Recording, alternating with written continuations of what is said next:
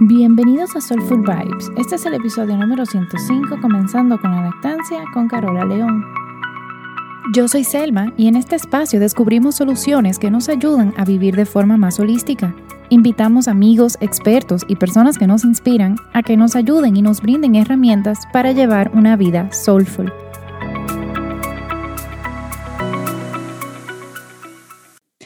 Hola a todos y bienvenidos. Hoy estamos con una invitada, también otra fellow dominicana. Ella es Carola León Cruz. Ella es especialista en materia de lactancia materna, certificada en Estados Unidos como Certified Lactation Consultant. Ella apoya a embarazadas y a madres en sus procesos de lactancia a través de la educación prenatal y de asesorías diversas en el posparto. Ella ofrece sus consultas con un enfoque humanitario y sin juzgar, tomando siempre en cuenta la salud física y emocional de la madre y también del bebé sobre cualquier otra cosa, que eso es súper importante. Mil gracias, Carola, por acompañarnos hoy. Ay, de nada, Selma, es un placer para mí estar aquí, eh, volver a conectar contigo también después de tantos años y, y bueno, acompañarte un poquitico en esta nueva etapa que estás viviendo y aportarle algo de información sobre lactancia a todas las personas que te escuchan. Gracias. Sí, o sea, ahora yo estoy haciendo como todo diferentes segmentos de Soulful Parenting y es porque, claro, si están escuchando este episodio por primera vez, yo estoy embarazada y hoy justo cumplo 32 semanas. Y uno de los temas súper como controversiales al mismo tiempo que uno se preocupa, que uno dice, ok, ¿qué voy a hacer? Es el tema de la lactancia. Vamos a empezar por el principio. ¿Qué significa, qué se reconoce como lactancia materna exclusiva? De manera exclusiva, estaríamos hablando de que en los primeros seis meses de un bebé solamente tome leche materna. ¿ok? Esto pudiera ser directo desde el seno, como también lo que se llama lactancia diferida, que son madres que se extraen y entonces le dan su, leche a sus bebés. Eh, pero sería que no tome otra cosa que no sea leche materna durante sus primeros seis meses de vida y ya luego de los primeros seis meses eh, lo que ocurre es que ya se introducen alimentos y bueno, pudiera continuarse con la lactancia, pero ya no sería como de manera exclusiva porque ya entran esos alimentos. Ok, y vamos a comparar, o sea, ¿cuál es el beneficio principal de recibir esa lactancia materna exclusiva versus fórmula? Bien, una de las cosas más lindas de la, leche materna es que es, como un ser vivo, se va adaptando y va cambiando según las necesidades de los bebés. Eh, algo que me parece impresionante es como cuando una madre está enferma, su leche eh, cambia y entonces le está pasando todos esos anticuerpos al bebé. Y por lo contrario también, cuando un bebé se enferma a través de su saliva, el seno es un receptor y entonces la madre, el cuerpo de la madre tiene la capacidad de cambiar, digamos, como esa fórmula de su, de su leche para que sea más aguada, más calórica, más dependiendo de lo que necesita el bebé en ese momento. Inclusive se ve que a veces cuando bebés están enfermos, la leche cambia de color. Es un tono totalmente diferente a madres que, por ejemplo, se extraen, lo pueden notar.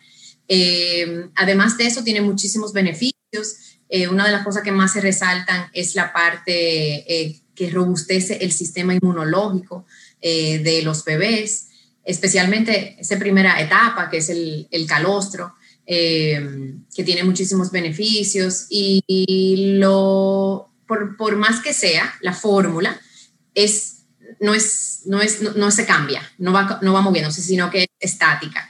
Entonces, yo siempre digo que gracias a Dios que existe la fórmula, porque hoy día, o sea, anteriormente, si un bebé no, pudiera comer del seno, no existieran otras opciones, eh, sería algo muy triste y hoy día, gracias a Dios, está esa opción. Pero, pero definitivamente la leche materna sí tiene eh, más beneficios para, para, el sistema digestivo del bebé, es más fácil de digerir. Eh, muchas veces la fórmula causa a veces constipación o hasta cólicos, o hay que estar pasando, cambiando leches, a ver cuál de ellas pudiera como funcionarle a un bebé. y ya este es otra, otro beneficio, que es los bebés que se pegan directamente al seno. También eso tiene muchos beneficios en su desarrollo, porque los músculos que tienen que trabajar para tomar del seno. O sea, es muy complejo el movimiento que ellos hacen y eso los puede ayudar en cuanto al desarrollo de, sus, de su dentadura eh, de toda su boca, la lengua, y eso puede más adelante impactar en el desarrollo de su habla. O sea que se, se ven menos necesidades de tener que eh, hacer un, una intervención del habla, de terapia del habla, con niños que han sido alimentados directamente desde el seno. Wow, o sea que en realidad, o sea, vamos por parte. Con el sistema inmunológico, vamos, si una mamá, que ahora, ok, el tema que está más presente. Si una mamá tiene COVID, si se exhorta que siga entonces lactando para que le pase esos anticuerpos al bebé o a la bebé. Correcto. Esas son las recomendaciones actuales, que si una madre tiene COVID, no, no eh, se recomienda continuar la lactancia. Lo que hay que tomar, obviamente, medidas. Eh, la primera es como de mucha higiene, higiene de manos, eh, utilizar mascarillas, tapabocas al momento de amamantar. Pero los beneficios de pasarle la leche a bebé sobrepasan el riesgo, ¿ok?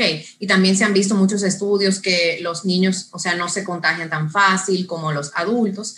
Y, algo que sí se recomienda es, como cuando estamos hablando y tú no tienes una mascarilla, tienen que caer esas microgotas en tu pecho, ¿verdad? Ahí arriba. Eh, no hay que lavar los senos, no hay que higienizarlos, sino que una recomendación sería, por ejemplo, utilizar una camisa, a decir un t-shirt, que tú te puedas levantar desde abajo hacia arriba para que tu pecho, esa parte de tu piel siempre quede como tapada si en algún momento vas a mascarilla. Y al, pero al momento de amamantar o estar en contacto con tu bebé, sí, siempre una madre debe de utilizar la mascarilla en caso de estar eh, positiva. Ah, buenísimo. Porque, o sea, yo estaba viendo como en Instagram, no sé si tú has visto, hay una foto que compara la leche materna con COVID mm. y luego la leche materna sin COVID. O sea, aunque cambie, ajá, el, que se ve como amarillenta con COVID y como más blanquita, ¿la has visto? Sí. Entonces hay como, claro, como esa foto ha rondado tanto, el caption ha cambiado muchísimo, donde hay cosas como positivas y hay gente que dice como que mira cómo cambia la leche, como en el mal sentido de la palabra, pero mira cómo cambia la leche en el buen sentido de la palabra. O sea, tú dirías que es como en realidad positivo esa versatilidad para el bebé. Sí, justo lo mencionaba ahorita, o sea, como cambia el color, la coloración porque eh, al estar la madre batallando algo, un virus, entonces su cuerpo está, eh, digamos que, eh, como en modo de ataque. Entonces, esa, y, esos anticuerpos están ahí, o sea, batallando, batallando. Entonces, están muy presentes en la leche materna. Entonces, ahí se nota mucho el, el cambio en coloración y también dependiendo de lo que necesite la mamá en el momento también. Wow, buenísimo. Y sí, ok, bueno, vamos a volver a dar un poquito back to basics. Ajá. Tú me estás hablando a mí, explicándome, yo embarazada, ¿cómo primero puedo perder el miedo a esa lactancia? Porque es que hay que decirlo, a mí me he metido mucho, mucho, mucho miedo de que es lo más difícil, de que yo voy a llorar, de que se me van a craquear, de que me va a doler, de que me van a morder. O sea, son tantas cosas. Y yo dije, oh my God. Y, ya comenzando, yo lo había dicho antes, pero mi, o sea, desde el embarazo ya los boobies empiezan a cambiar. Y, yo tengo el relajo de que antes eran Playboy y ahora en National Geographic. Entonces, entonces, ¿qué tú le dirías? Vamos a decir, como que eh, lactancia one on one, alguien como yo, de cómo puede empezar a quitar esos tabúes del medio o empezar a quitar ese miedo y un approach que sea como menos traumático, porque yo de verdad no quisiera que sea algo traumático. Claro. Mira, voy a, voy a decir varias cosas de este tema. primero, te entiendo perfectamente. He estado ahí, embarazada, eh, sintiendo muchos miedos, eh, mucha ansiedad, esa incertidumbre, el escuchar tantas historias, como tú dices, de horror, de sufrimiento, eh, la duda, ¿haré suficiente leche o no?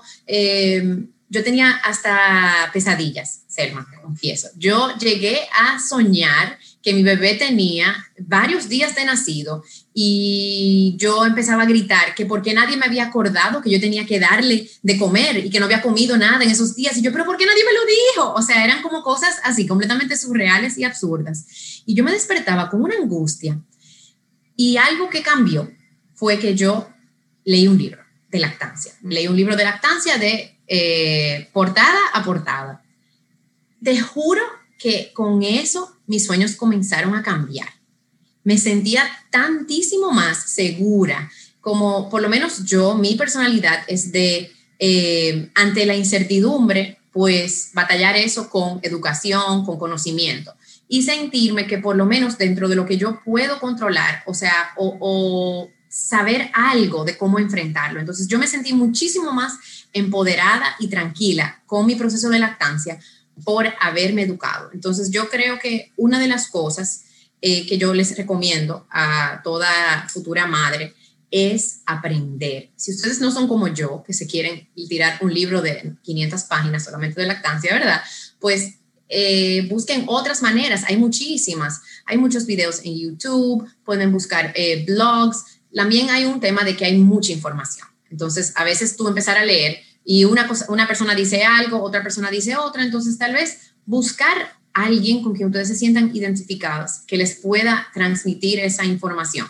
Por eso es algo de que yo me estoy enfocando mucho ahora, es en ofrecer talleres para embarazadas, explicándoles sobre la lactancia, esos primeros días, qué esperar, cómo enfrentar ciertas situaciones, para asegurar que, bueno, para asegurar no, por nada se puede asegurar, pero para ayudar a aumentar las probabilidades de que todo fluya mejor.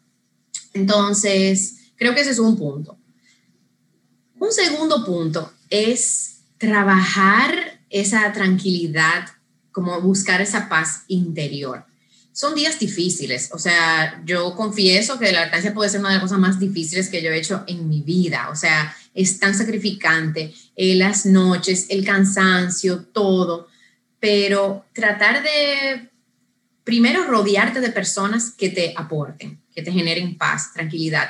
Eh, y generar como límites con todas aquellas que tal vez te están generando ruido y bulla o como dudas Tal vez tú, Selma, quieres lactar y está, te está doliendo y que venga alguien y te diga, ay, no, mejor darle fórmula, ¿para qué tú estás pasando lucha con eso? Si eso me pasó a mí, eso fue terrible. O sea, no, buscar a alguien que realmente te apoye con eso.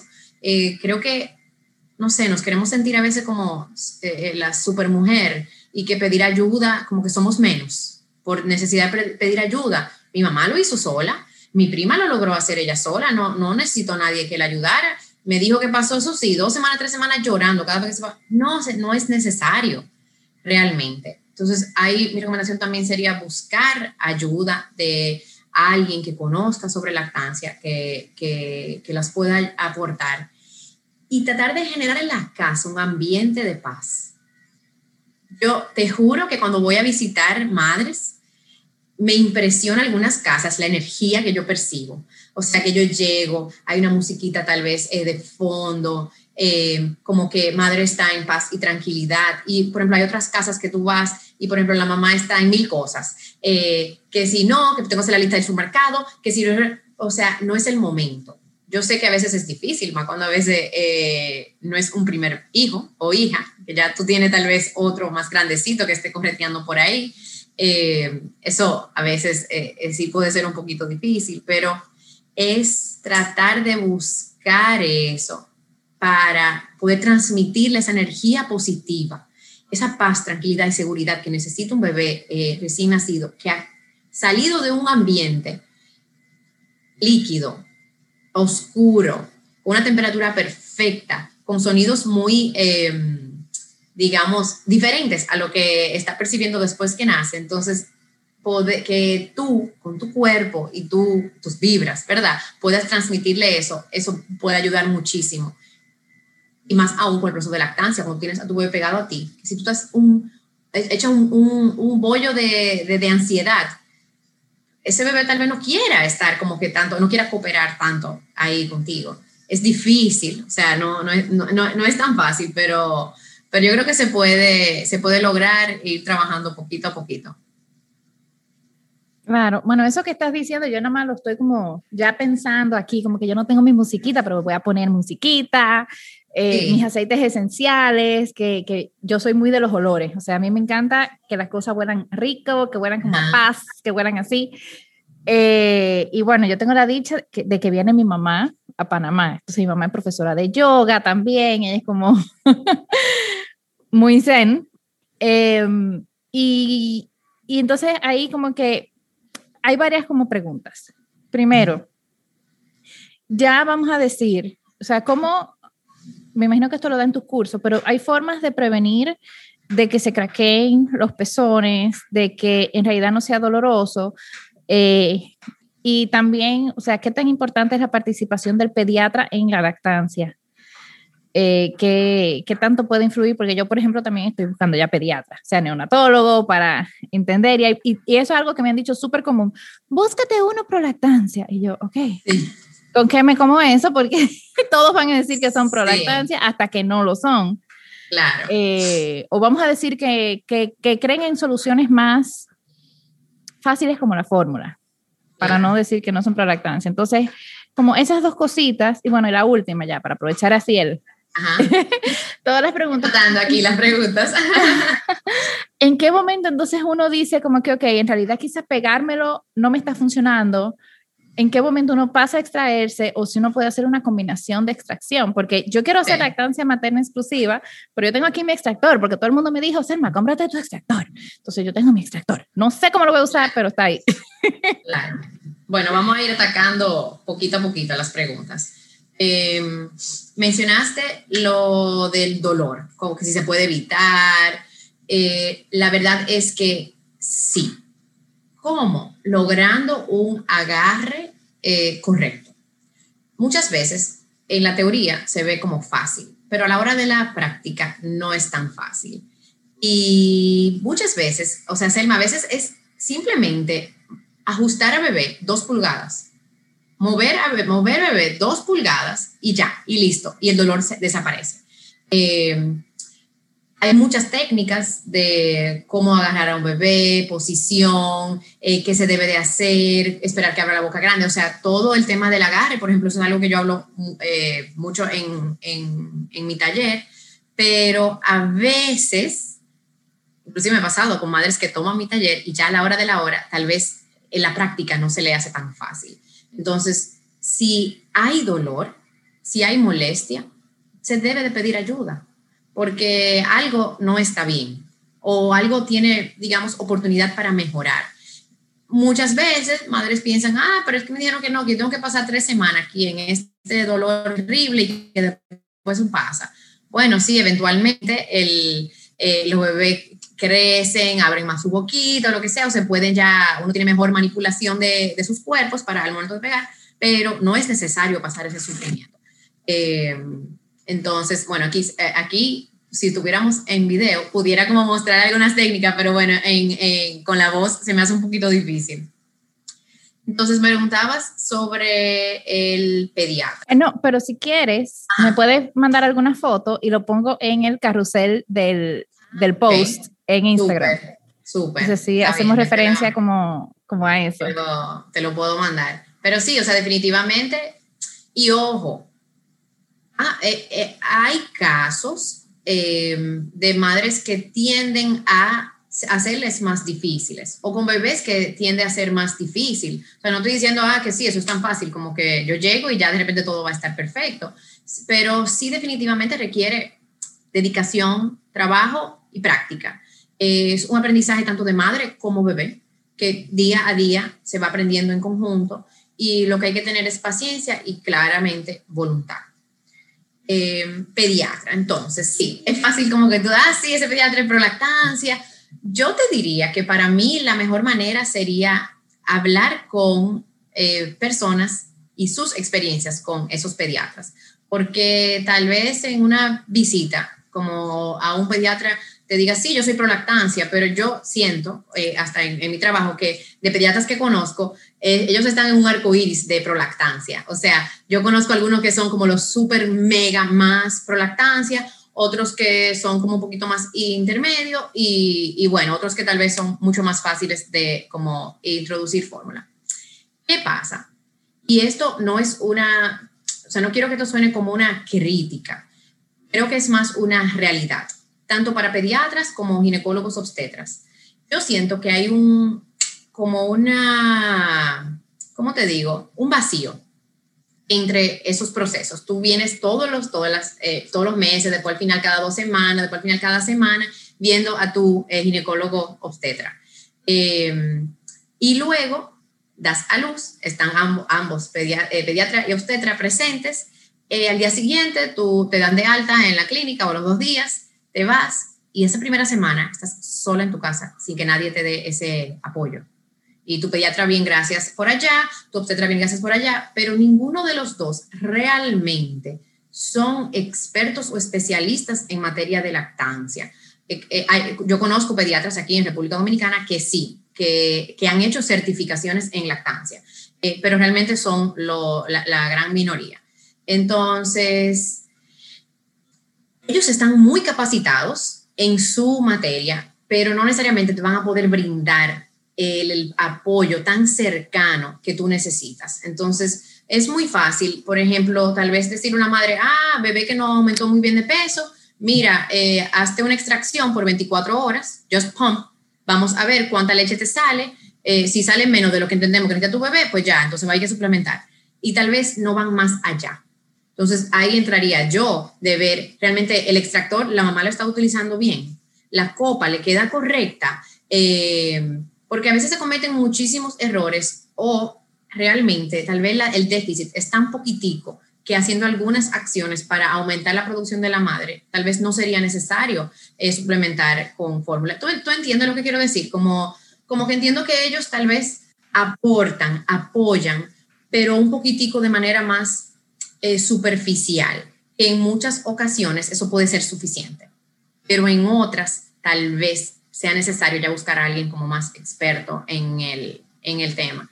Porque veo muchas madres que a veces le, ayer estaba hablando con una que tenía mastitis y le indicó su ginecóloga que no se pegara a su bebé de ese seno. Es completamente contraindicado con lo que se debería de hacer. Es al revés. Hay que pegársele mucho, mucho, mucho, mucho, bien seguidito del seno. O sea, ¿por qué? Entonces, e, ese tipo de cosas pasan y yo, yo digo que no es por, por mal, sino a veces por falta de, de conocimiento del tema. Pero haciendo una investigación para ver las experiencias que tal vez tus amistades o familiares han tenido con sus pediatras, te puede ayudar a elegir a, a, a uno o que, vaya más contigo. Y ojo, no, no necesariamente quien tú elijas, eso no es una decisión final eh, siempre hay opciones de, de, cambiar y buscar a otro o a otra en caso de que, que no se sientan cómodas eh, o sientan que tal vez no están dando el apoyo que necesitan.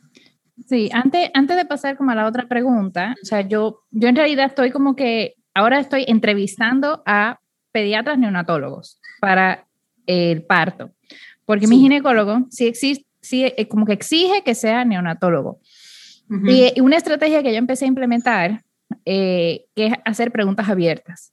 O sea, y ayer tuvimos una llamada con uno que, que en realidad como que me gustaron mucho sus respuestas porque yo le dije, ok, ¿cómo es el proceso? Estamos ahí, nace, ¿qué pasa ahora? Sí. Y él me hizo como su historia de las cosas que él hace normalmente.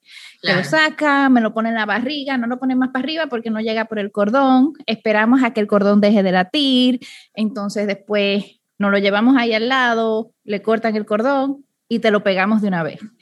Y me encantó porque él dijo, no va a chupar, es muy raro que chupe, pero va a empezar a tomar como la medida del pezón y no sé qué más, o sea, como que todo eso. Y dije, oye, o sea, yo ni siquiera lo tuve que redireccionar y él estaba hablando todo. Ah, no, que en ese hospital se lo llevan para cambiarlo, en el cambio del turno se lo llevan, pero te lo traen para lactancia. Después que él dio toda la explicación, fue que él dijo, tú vas a hacer lactancia materna exclusiva, ¿verdad? Porque yo estoy asumiendo y yo sí, sí, sí. Entonces, em, claro, él ya venía recomendado, pero a mí personalmente como que me, me, me dio mucha tranquilidad pensar que su default era lactancia materna exclusiva.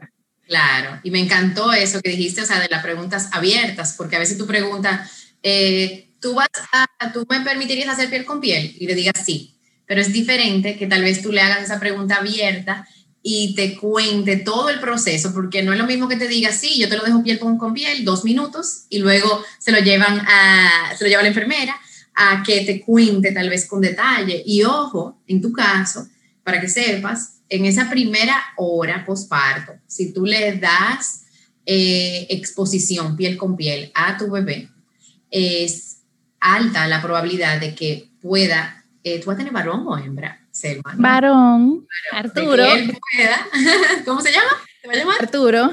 Arturo. Ay, qué lindo. ¿Sabe que esa era, esa era una de mis opciones para mi segundo Pues, em, te iba a decir, ajá, que si le das la oportunidad a Arturo en esa primera hora, él eh, se llama el famoso el golden hour, que él tiene la capacidad de llegar solo al seno y sí, hacer un agarre espontáneo y comenzar a succionar. Eh, lo que pasa es que en ese periodo él nace, está alerta, está alerto, alerto, no sé si dice alerto, y se vuelve y se duerme. Puedes entonces después despertar, comenzar como a mover boquitas cerca de tu barriga o de tu pecho, puede comenzar a llevarse manos a la boca, hacer micromovimientos como, de, como si fuera como si fuera raneando, o sea, como acercándose al seno.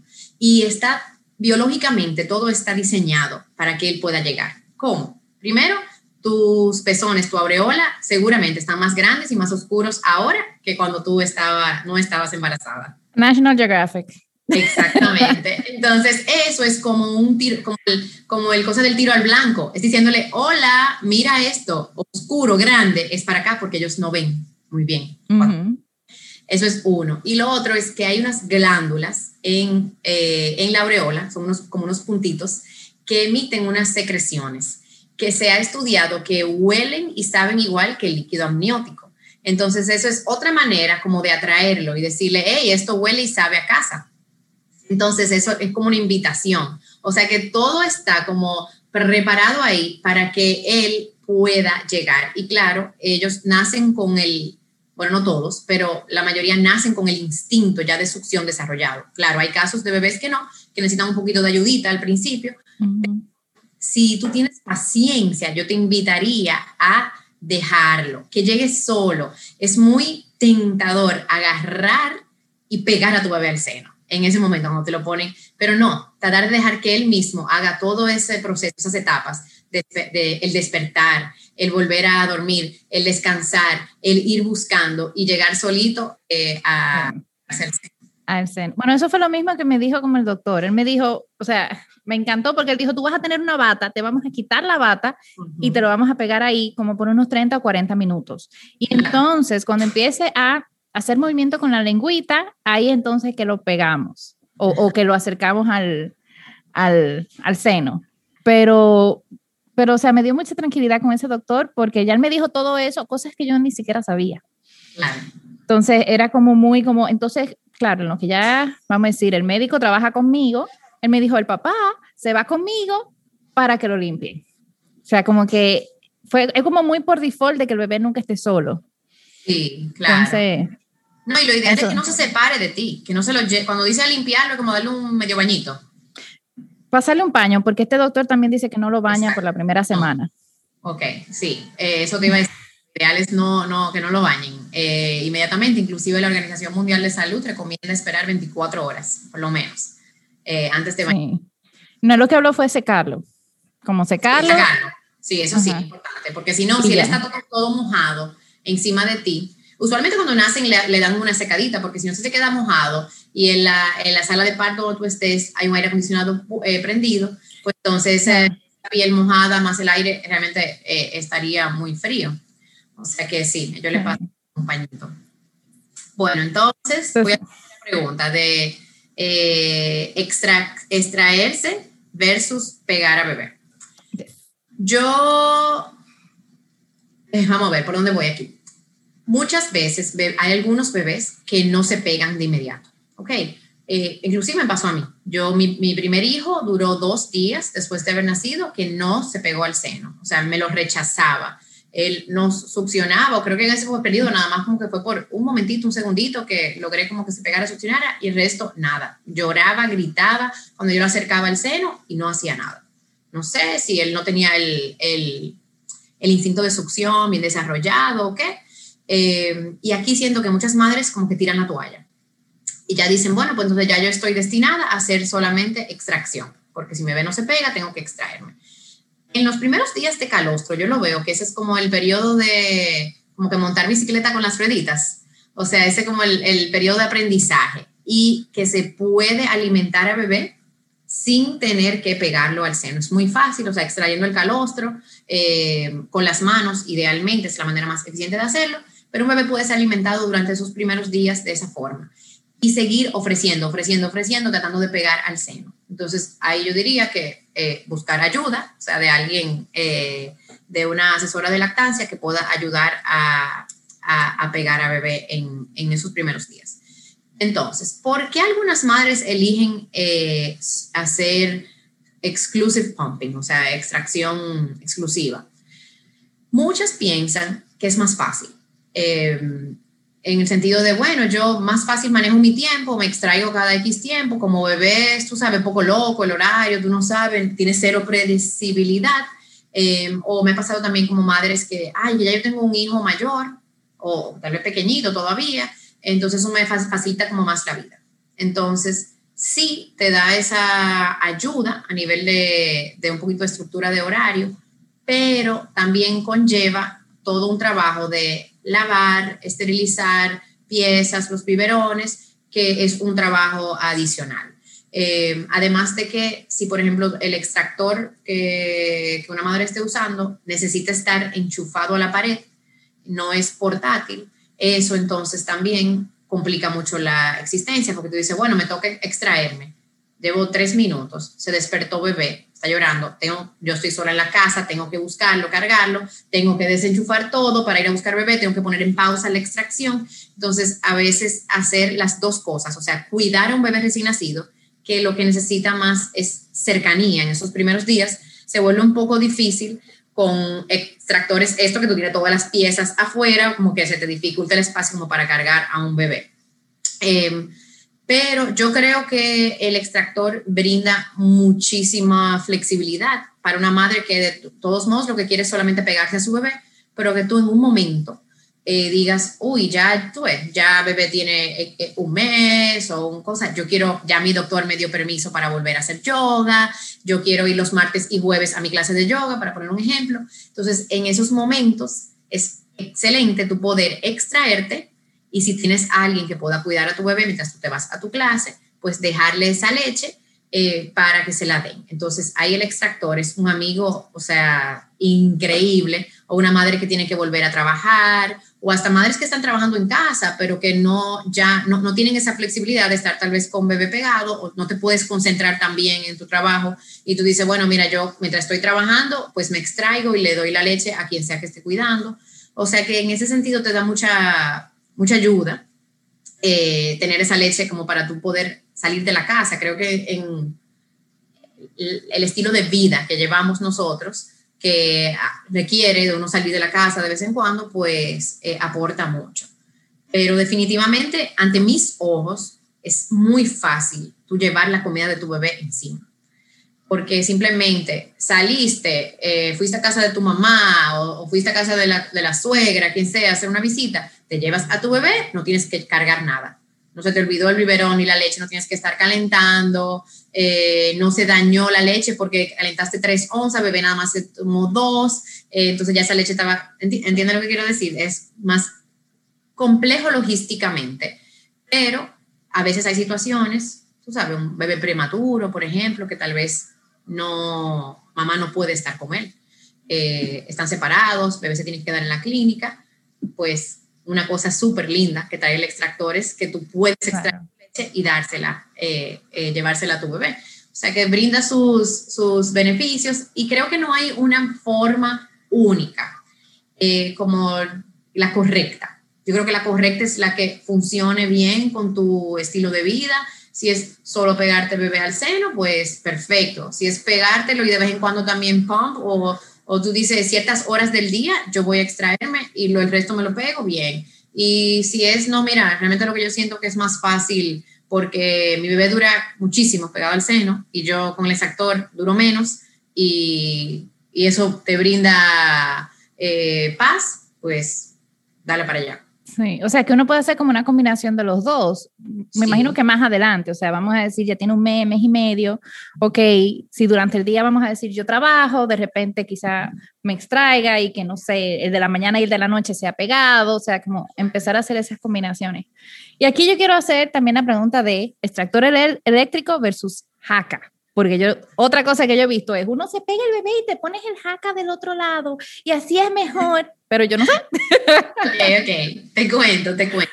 Por jaca te refieres a los recolectores de, de silicón, que son extractores per se, ¿ok? O sea, son recolectores. Eh, y para mí una cosa no sustituye a la otra eh, en cuanto a su uso. Los dos sí pueden aportar para hacer un banco de leche, como para guardar leche. O sea, los dos sí pueden aportar a eso, pero el recolector de silicón nunca va a poder sustituir una toma de tu bebé. No sé si me sigues ahí. O sea, en un momento que tú necesites vaciar tus senos por completo, digamos que tú no eh, vas a, a, tu bebé le toca comer ahora a las 12 del día y tú no te vas a pegar Arturo, tú necesitarías utilizar un extractor eléctrico para vaciar tus senos.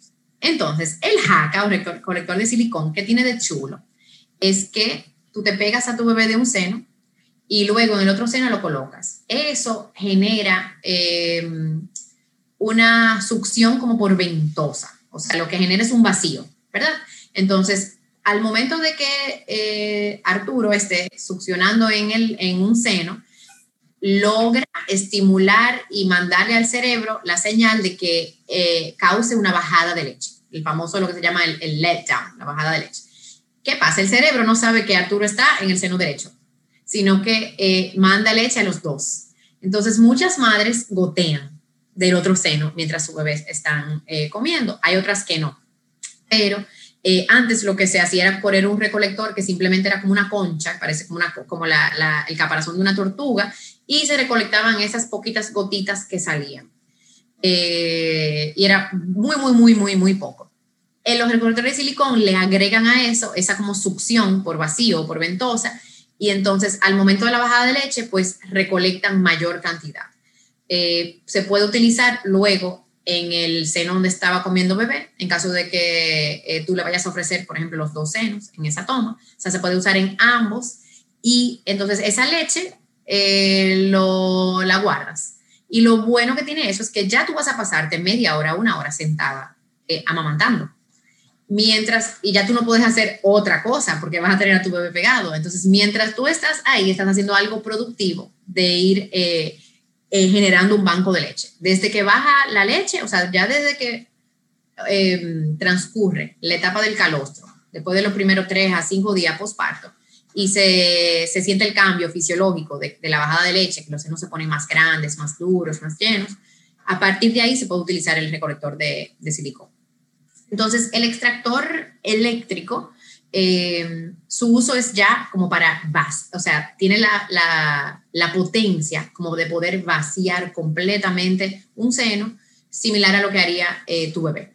Entonces, es bueno para utilizar, como te decía ahorita, en sustitución a pegarte a tu bebé, en caso de que tú vas a estar separada de él o necesitas salir.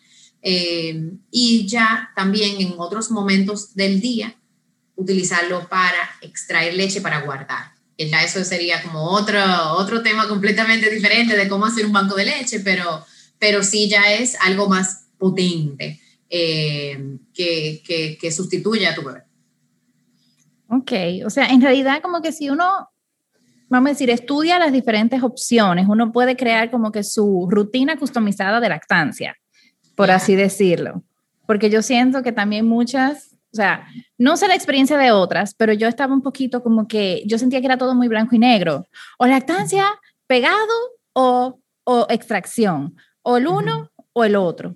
Em, y bueno, ya para ir como cerrando, porque en realidad me quedan como muchísimas preguntas, pero yo voy a tomar tu curso, que todavía no lo he tomado, porque todo el mundo me recomendó, espera que sea más tarde, o sea, mientras más tarde en el embarazo, mejor. Pero tú estás eh, Em, ¿qué, ¿qué, más tú, tú, hablas en ese curso, por ejemplo? Porque a mí ya de una vez me empiezan a aprender bombillos. Hay gente que yo he escuchado que tú le das 15 de, una, de un seno, después le das 15 del otro y después vuelve, o hay gente que se le queda como que una más grande y otra chiquita, eh, también del banco de leche, o sea, tú hablas de todo eso en tu curso, o si puedes resumir un poquito, contar a los que no saben. Claro, Mira, yo eh, estoy ofreciendo actualmente, o sea, dos cursos, dos talleres. El primero se llama Un buen inicio de lactancia. Ese eh, realmente está enfocado, o sea, el público es para embarazadas. Ya después que tú diste a luz, realmente como que siento que no, no aporta tanto porque está más enfocado en esos primeros días. Eh, y en, digamos, lo que tú debes de saber de lactancia como antes de, de dar a luz. Eh, entonces ahí yo explico todo, los beneficios del calostro, qué tanto necesita comer tu, bebé en esos primeros días, el, agarre, cómo debe de verse, cómo lograrlo paso a paso, muestro videos de, y fotos de cómo se debe de ver. Eh, y algo que hago mucho enfoque también es que yo digo que la lactancia es un acto como de fe, porque estamos ciegas, no vemos. Es muy fácil un biberón, tú ver que hay tres onzas, bebé tomó, quedó una, sabemos que bebé se tomó dos. Pero cuando nos pegamos al seno no tenemos idea. Entonces, ahí también en el curso hablo de varias señales eh, visuales, claves visuales que te van a ayudar a darte esa tranquilidad de saber, uy, sí, mira, Carola me dijo esto, esto, todo esto está ocurriendo, o sea que, uff, puedo estar tranquila de que todo está como transcurriendo eh, bien. Entonces, eh, ahí también explico qué hacer si, por ejemplo, tu bebé no se pega, cómo alimentarlo en esos primeros días, sin necesidad de utilizar un biberón, por ejemplo, que, o no sé, en Panamá, como le dicen allá. Eh, Honestamente, yo no sé ni siquiera cómo le dicen. Vamos a llamarle baby bottles. Eh, porque hay como en, Venezuela le dicen el tetero. El tetero, le dicen, ay Dios, yo tenía la palabra y es como que se me fue, como como bobo o no sé, no sé. En fin, eso, porque no, no es recomendado, por ejemplo, en esos primeros días todavía introducir un, un biberón, a menos que sea necesario. Eh, entonces, como que hablo de, de, de, todo eso. A ver si me está faltando algo, pero bueno, más o menos como que ese es el, el enfoque que hacer desde la clínica, eh, recomendaciones, o sea, eso es lo que hablabas, hablamos mucho de eso, del golden hour, que se recomienda con el baño, eh, que, hacer, inclusive hablo de fórmula, o sea, porque yo digo, yo les puedo decir a ustedes todas, señores, el calostro está ahí, el alimento de sus bebés está ahí, pero la duda es algo muy fuerte, Selma, muy fuerte. Entonces también yo entiendo que esa es la realidad y que cuando están esos momentos de desesperación, tú dices, no, mira, ya, le voy a dar fórmula. También recomiendo cómo hacerlo para que la fórmula digamos, que aporte la lactancia y no sea un detractor, o sea, que te pueda ayudar a seguir lactando, pero no, se, no, no, no cause, digamos, que el fin o lo haga más difícil. Ese es el primero. Y el segundo, que se llama lactancia más allá de los primeros días, ese lo puede tomar tanto una embarazada, que quiere como seguir aprendiendo de más allá, ¿verdad? De esos primeros días, o también una madre que esté, yo diría que como que recién, recién parida, que ya esté interesada en eh, aprender técnicas de cómo hacer un banco de leche, eh, entender cómo eh, los, los, famosos picos de crecimiento, brotes de crecimiento, qué son, cómo identificarlos, cómo sobrevivirlos y, ciertas otras dificultades que pueden ocurrir, o sea, como manejo de, de, mastitis, dolor, o sea, ciertas otras como cosas que pueden ya surgir más allá de esos primeros días. Y mi enfoque, por lo menos en banco de leche, es eh, tratar de no hacerlo de una manera que sea desgastante para una, para una madre, porque yo no soy como pro, cada vez que te pegues a tu bebé, después te pones el extractor y sacas un poquitico y tú recolectas eso en todo el día, óyeme, es loco. O sea, durar una hora con tu bebé pegado para después durar no sé cuántos minutos con el extractor, es como doble trabajo. Entonces, mi enfoque es más utilizar los momentos más ideales donde hay mayor producción de leche para aprovechar esas extracciones y que en una sola tú puedas recolectar tal vez lo que te hubiese tomado tres extracciones haciéndolo de la otra manera. Eh, porque realmente el tiempo es lo más preciado que puede tener una madre recién parida.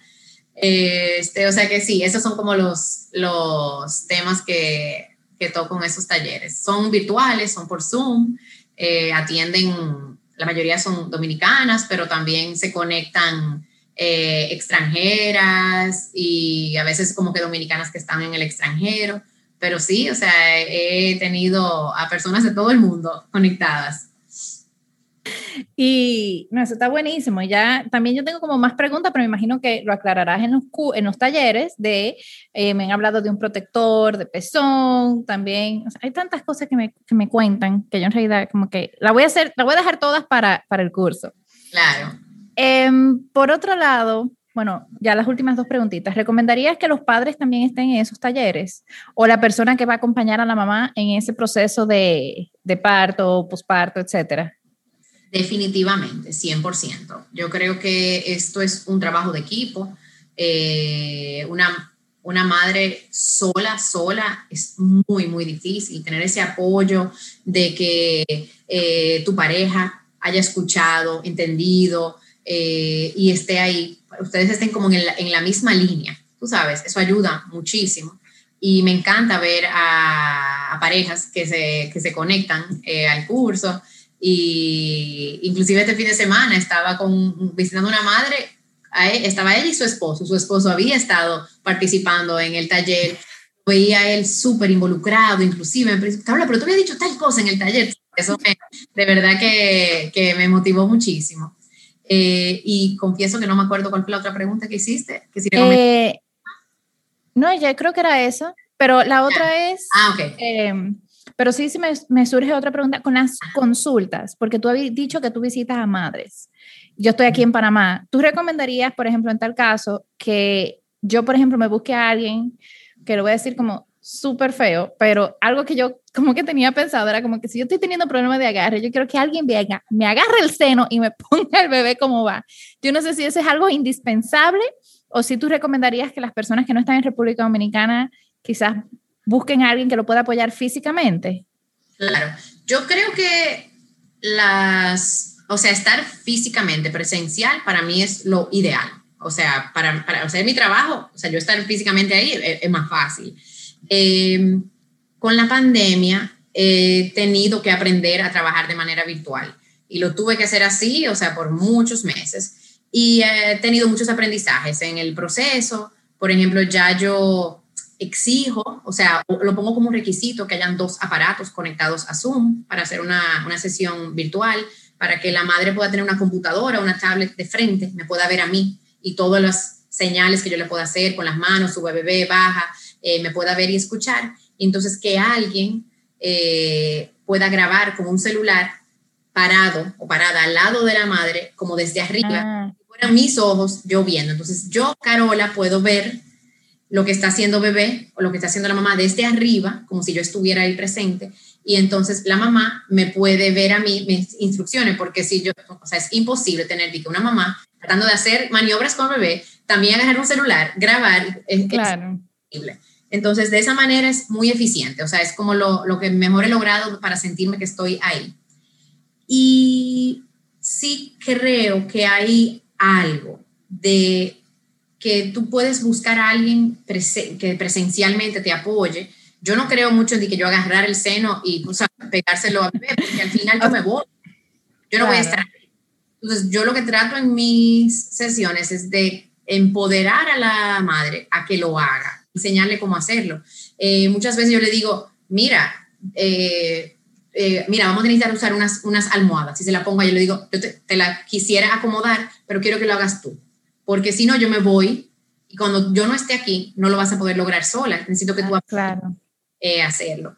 Entonces, y lo, que, lo último que te iba a decir era el, que yo creo mucho en el, o sea, en, no sé cómo se llama esto, como el clic, o sea, en hacer una conexión con alguien que tú sientas que está como en la misma onda que tú, o que hasta su onda de energía vaya con la tuya. Eh, entonces tú dices, bueno, yo estuve buscando aquí presencialmente, me pasa mucho con dominicanas, que viven en el extranjero, que tal vez inclusive su, el sistema de salud les brinda asesoría de lactancia gratis, eh, pero a veces no es la misma persona, sino que tal vez un día sería una, otro día sería otra, entonces tienen que como que repetir o no sé, hay algo que nosotros tenemos como latinos, no sé, como ese calor humano, sentirse como que, ah, mira, estoy hablando con alguien como que de mi país, que tal vez se siente como más identificada conmigo. Y entonces me llaman mucho eh, por eso, o sea, aún teniendo la posibilidad de hacerlo de manera gratuita. Eh, porque me dicen, mira, Carol, es que me, yo siento que tú me brindas esa tranquilidad, esa paz. Y eso me da muchísima alegría. Ahora, si no, si no soy yo, hay otras personas, hay otras opciones. O sea que es eso, es buscar a alguien con quien ustedes se sientan identificados. O sea, podríamos decir que en caso, o sea, que igual, aunque tú hubieras ido presencial, tú no eres tanto hands, no hands on, pero tú le enseñas las técnicas a la mamá. O sea, tú no, tú no pescas, tú enseñas a pescar. Correcto. Entonces. ajá, te pesqué hoy, tú estás con todas tus cosas, me voy y cómo tú vas a seguir sobreviviendo. O sea, y yo sé que es difícil, a veces frustrante, y como que al principio yo veo que la mamá está como struggling. Eh, me acuerdo bueno, inclusive, bueno, me acuerdo de hace una semana, era un bebé, mira Selma, que nada más metía la mano y metía la mano y le tapaba el, el, como el pezón. Entonces la mamá tenía a bebé agarrado con una mano, entonces nada más le quedaba la otra y yo quería que ella con la otra mano hiciera algo, pero entonces no lograba poder hacerlo porque tenía que quitarle la mano al bebé. Y yo tenía unas ganas, yo le decía, mira, me encantaría, o sea, ayudarte y agarrarle la manita y quitársela, pero es que yo me voy ahorita en una hora yo me voy. Entonces tú tienes que aprender a hacerlo. O yo le decía, mira, ven, papá, ayúdala para que lo, lo hagan ustedes dos en, en, equipo. Pero yo le decía, tú tienes que también tratar de hacerlo tú sola, porque que si no eh, eh, es frustrante. Que me pasa mucho que me dicen, ah, sí, a veces mientras estoy yo, todo fluye bien y después yo me voy y es tanto más difícil. Y eso no es lo que yo quiero, sino que eh, a enseñar que aprenden y lo pueden hacer solas. Exacto, poder duplicar lo que aprendieron cuando tú estás ahí, o sea, que, que, que lo puedan seguir haciendo. No, y eso está de verdad como, sí, da tranquilidad, porque por ejemplo en mi caso, que yo estoy aquí lejos, yo dije, bueno, ok, ya yo sé que te puedo llamar por Zoom. Claro, sí. Que, que, posiblemente te escriba y que estoy dando a luz porque yo, yo quiero, o sea, a mí todo el mundo me ha dicho desde el principio, si no tienes buen agarre, vas a pasar mucho trabajo. Entonces, eh, esa es mucha mi mentalidad. se haga una intervención en ese sentido, porque los bebés son, son esponjas y, ellos aprenden tan rápido y a veces lo que necesitan es una guía tuya, una instrucción. Eh, el, es muy tentador a veces tú entrar el pezón en la boca y tal vez tu bebé lo que tiene la boquita pequeñita, no la tenía bien abierta, entonces por la falta de paciencia, ay, pero yo no quiero que mi bebé llore, no quiero como, eh, eh, entonces tú dices, bueno, mejor ahora que llore hoy, mañana, o sea, o en lo que estamos en proceso, porque es una enseñanza. O sea, yo lo veo desde el punto de vista de que tú no estás poniendo a tu bebé a sufrir. Tú lo que estás es enseñándole a tu bebé para su bien, para que se pueda alimentar bien, para tú cuidar a tu cuerpo, cuidar su fuente de alimentación. Entonces, eso como, como que por dónde va Buenísimo. Bueno, definitivamente hay mucho que aprender. Yo voy a tomar tu curso. El que está escuchando, yo creo que tú lo das cada, cada mes, ¿no? O sea, como que esos cursos tú los repites cada X tiempo. Así que vayan y visiten a Carola, que de una vez aprovecho, ¿dónde te pueden encontrar? Me pueden encontrar en Instagram, eh, Carola León Croes, con C, Croes.